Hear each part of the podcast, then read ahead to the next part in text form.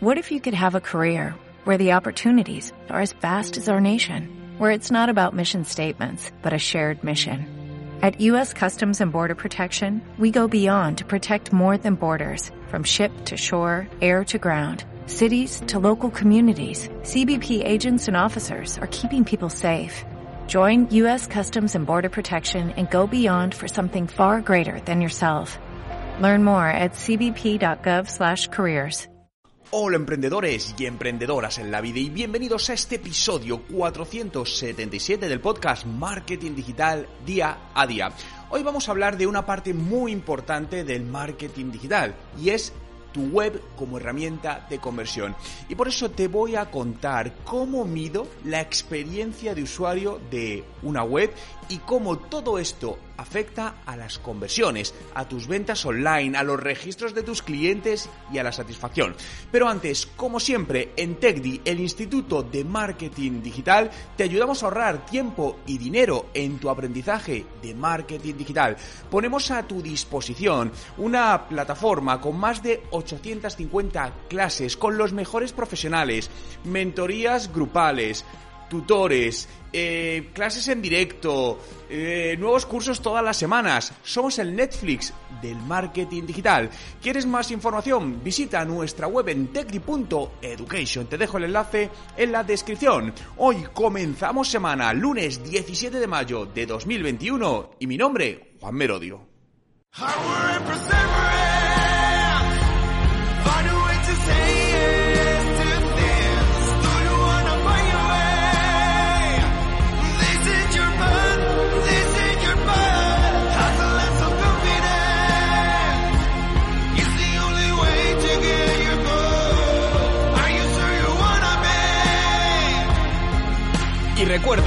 Nada que no puedas hacer en tu vida. ¿Cómo mido la experiencia de usuario en una web?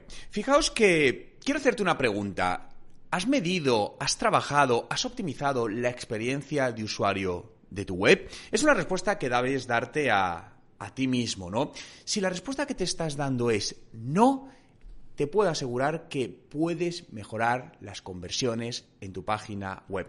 Fijaos que cuando nos planteamos el diseñar una página web, el crear una nueva página web, eh, rediseñar, lo que sea, pero en ese proceso la experiencia de usuario no se suele trabajar de la manera que se debería hacer.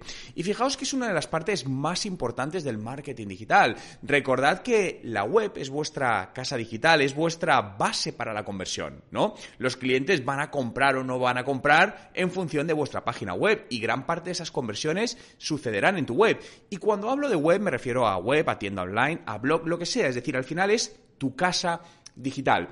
Y muchas veces, muchas, muchas veces, ¿no? Eh, nos escriben alumnos, nos escriben empresas y nos dicen, oye, es que no sabemos qué sucede que no conseguimos vender en nuestra página web, en nuestra tienda online, llevamos tráfico, hacemos campañas en redes sociales, hacemos email, pero fijaos, o mira qué ratio de venta más pequeño. Y os puedo decir que en la mayor parte de los casos, una de las principales razones es la experiencia de usuario, que no está correctamente trabajada. Por lo que la experiencia de usuario, conocido por el término UX, ¿no? de inglés User Experience, es esencial en un proceso de marketing digital. Básicamente es qué sucede cuando un usuario entra a tu página web. ¿Qué hace? ¿Cómo lo hace? ¿Cómo le invitamos o le llevamos a ir al siguiente paso que nos interesa? Y claro, aquí nos preguntamos, oye, pero ¿por qué es importante la experiencia de usuario? Creo que ha quedado bastante claro, pero fijaos, déjamelo resumir en una frase. Es que los usuarios que entran en tu web son potenciales clientes, ¿no? Llevémoslo a un entorno físico, a una tienda física. Si hay gente que pasa la puerta de tu tienda y entra, es porque tiene algún cierto tipo de interés y puede irse con compra o sin compra en gran parte dependiendo de cómo se sienta en la tienda y de cómo le trates.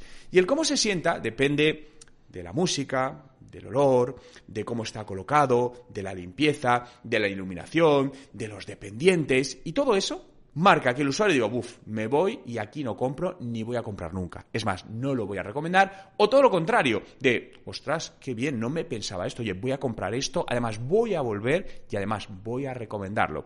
Fijaos dos escenarios de la misma situación totalmente distinto. Esto es la experiencia de usuario en una página web.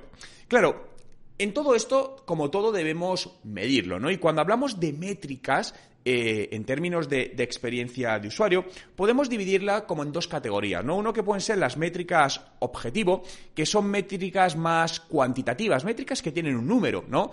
Porcentaje de ventas, porcentaje de conversión, eh, carritos abandonados, eh, errores en la compra, ¿no? Algo que va a tener un número concreto. Y luego tenemos la otra categoría, ambas son igual de importantes y complementarias, son las métricas cualitativas, es decir, cómo se siente el usuario cuando entra en tu página web, cuál es su porcentaje de, satisfacción, de recomendación, ¿no? Esa parte más cualitativa, quizá, bueno, más emocional.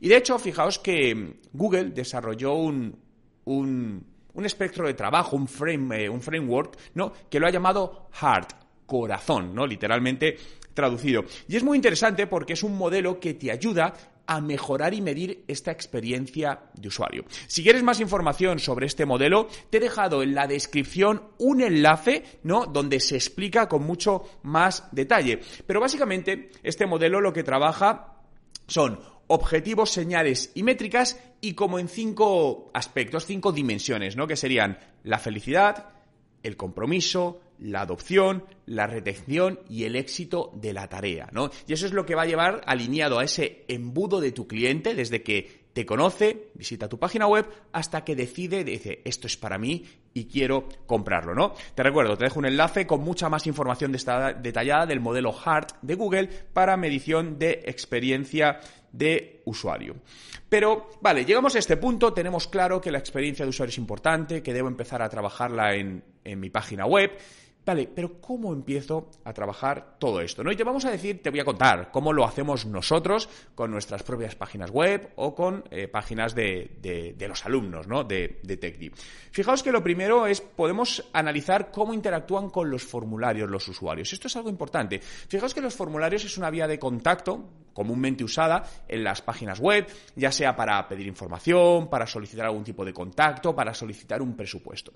Por lo que aquí te invitaría a usar una herramienta que se llama Hotjar, ¿vale? Te voy a dejar también el enlace en la descripción. Es una herramienta que además tiene, creo, una versión gratuita de, de 14 días donde puedes probarla y puedes analizar cómo un usuario interactúa con tus formularios, ¿no? Es una parte, insisto, importante, porque hay cosas que podemos dar por hecho, decir, bueno, pero esto más o menos, no, no, y te puedo asegurar que cuando visualizas, ¿no? Porque lo que graba esta herramienta son como capturas de pantalla de lo que está haciendo, vídeos, ¿no? De la pantalla del usuario, te sorprenderás de cómo reaccionan muchas personas y descubrirás errores que antes nunca habías visto. Y dices, anda, ostras, es que resulta que esta persona que está navegando desde este dispositivo, mira lo que pasa, oye, esto hay que corregirlo. Estamos perdiendo contactos, estamos perdiendo ventas. Recuerda que un visitante en tu web es un potencial cliente.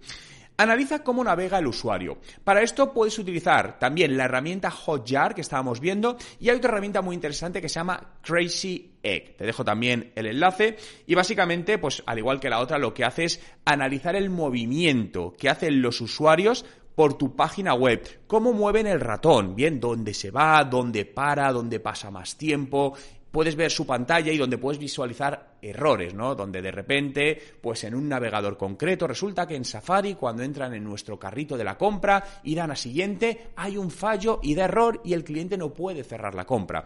¿Qué sucederá en ese caso?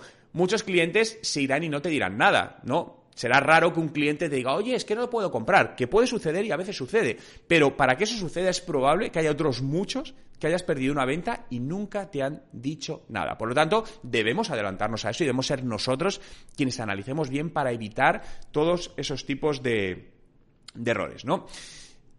Mide también o haz que manualmente personas no analicen tu página web.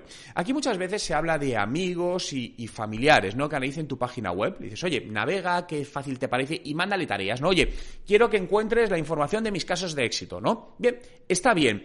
Aunque Aquí os diría, desde mi punto de vista, yo soy muy cuidadoso con esta parte, no digo que no la hagamos, porque es importante, pero hay que tener en cuenta que a veces nuestros amigos y familiares no son nuestro público objetivo. Por lo tanto, ese feedback muchas veces no puede ser del todo certero. En este caso, por ejemplo, es interesante eh, apoyarte en clientes, ¿no? Imagínate que vas a lanzar un nuevo proyecto y quieres testarlo con un pequeño grupo de tus clientes y les das acceso beta, ¿no? Acceso por adelantado. Esta es una práctica muy común de muchas empresas tecnológicas, ¿no? Y de esta manera, además, estás fidelizando a tus clientes, ¿no? Porque le estás sintiendo, hacerle sentir especial, ¿no? Oye, has sido elegido entre todos nuestros clientes solo para, oye, esta parte y, bueno, agradecemos tu feedback, ¿no? Entonces, esa parte es muy, muy importante. Analiza métricas de cuánto tiempo pasan los usuarios en, tu web, en cada una de las páginas de tu web, el tiempo de eh, las páginas vistas, es decir, el usuario entra en tu web y se va a los 10 segundos o entra en tu web, analiza, pasa a otra página web, ¿no? Recuerda que una de las métricas más importantes es conseguir que el usuario esté más tiempo en nuestra web y visitando más páginas. Al final significa que está encontrando lo que quiere, ¿no? Porque cuando no encontramos lo que queremos en una página web, ¿qué solemos hacer? ¿Volvernos locos a buscarla o irnos y buscarlo en otro sitio? Bien, la segunda opción es la más común. Oye, si aquí no encuentro la respuesta a lo que estoy buscando, cojo, me voy a Google, me voy a una red social y lo busco. Por lo tanto, te han dejado ya de lado en esa, en esa parte. Eh, haz encuestas a tus clientes de vez en cuando. ¿no? Esto lo he comentado en otras ocasiones y es muy importante. Selecciona distintos grupos de clientes o a tus clientes totales y, bueno, puedes preguntarles, hacerles encuestas de, oye, mira, ¿qué tal te ha resultado esto, lo otro? En muchos casos, si les das algún tipo de incentivo, de regalo, de premio, de descuento, pues te será mucho más fácil que dediquen tiempo a hacer esta, prueba, ¿no? Que para ti va a ser muy útil para seguir eh, mejorando. Muy importante, mide el tiempo de carga de tu web. Esto es fundamental. Eh, webs que tardan mucho en cargar, al final, pues eh, son penalizadas en ratios de conversión, porque, bueno, pues tenemos poca paciencia, ¿no? Y cada vez menos, de tal manera que si tú estás en el móvil y ves que una web tarda mucho en cargar, al final te vas y te vas a otra página web, ¿no? Por lo que optimiza también ese tiempo de carga eh, de tu web. Por lo que resumiendo toda esta parte, fíjate, cuando hacemos una web, esta parte de experiencia de usuario muchas veces la dejamos de lado. Nos preocupamos en el diseño de, la web o de la plantilla que sea bonito como a nosotros nos gusta, que los textos nos encajen, que las imágenes sean bonitas y que la web funcione, pero decimos, oye, pero hemos analizado la web y la hemos optimizado desde el punto de vista de experiencia de usuario. Al final, ¿para quién estamos haciendo la web? ¿Para nosotros o para el cliente? Creo que la respuesta es obvia. Por lo que siempre trabaja constantemente en la optimización de la experiencia de usuario de tu página web. Te ayudará no solo a vender más, a generar más tráfico, sino a tener más clientes satisfechos y que te recomienden.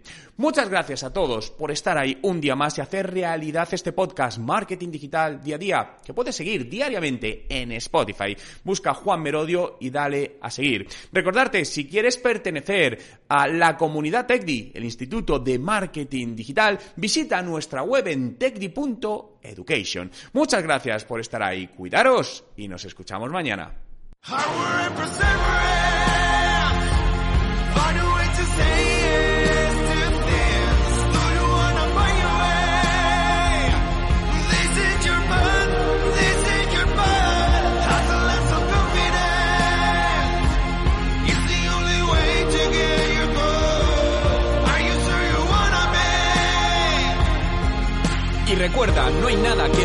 Hacer en.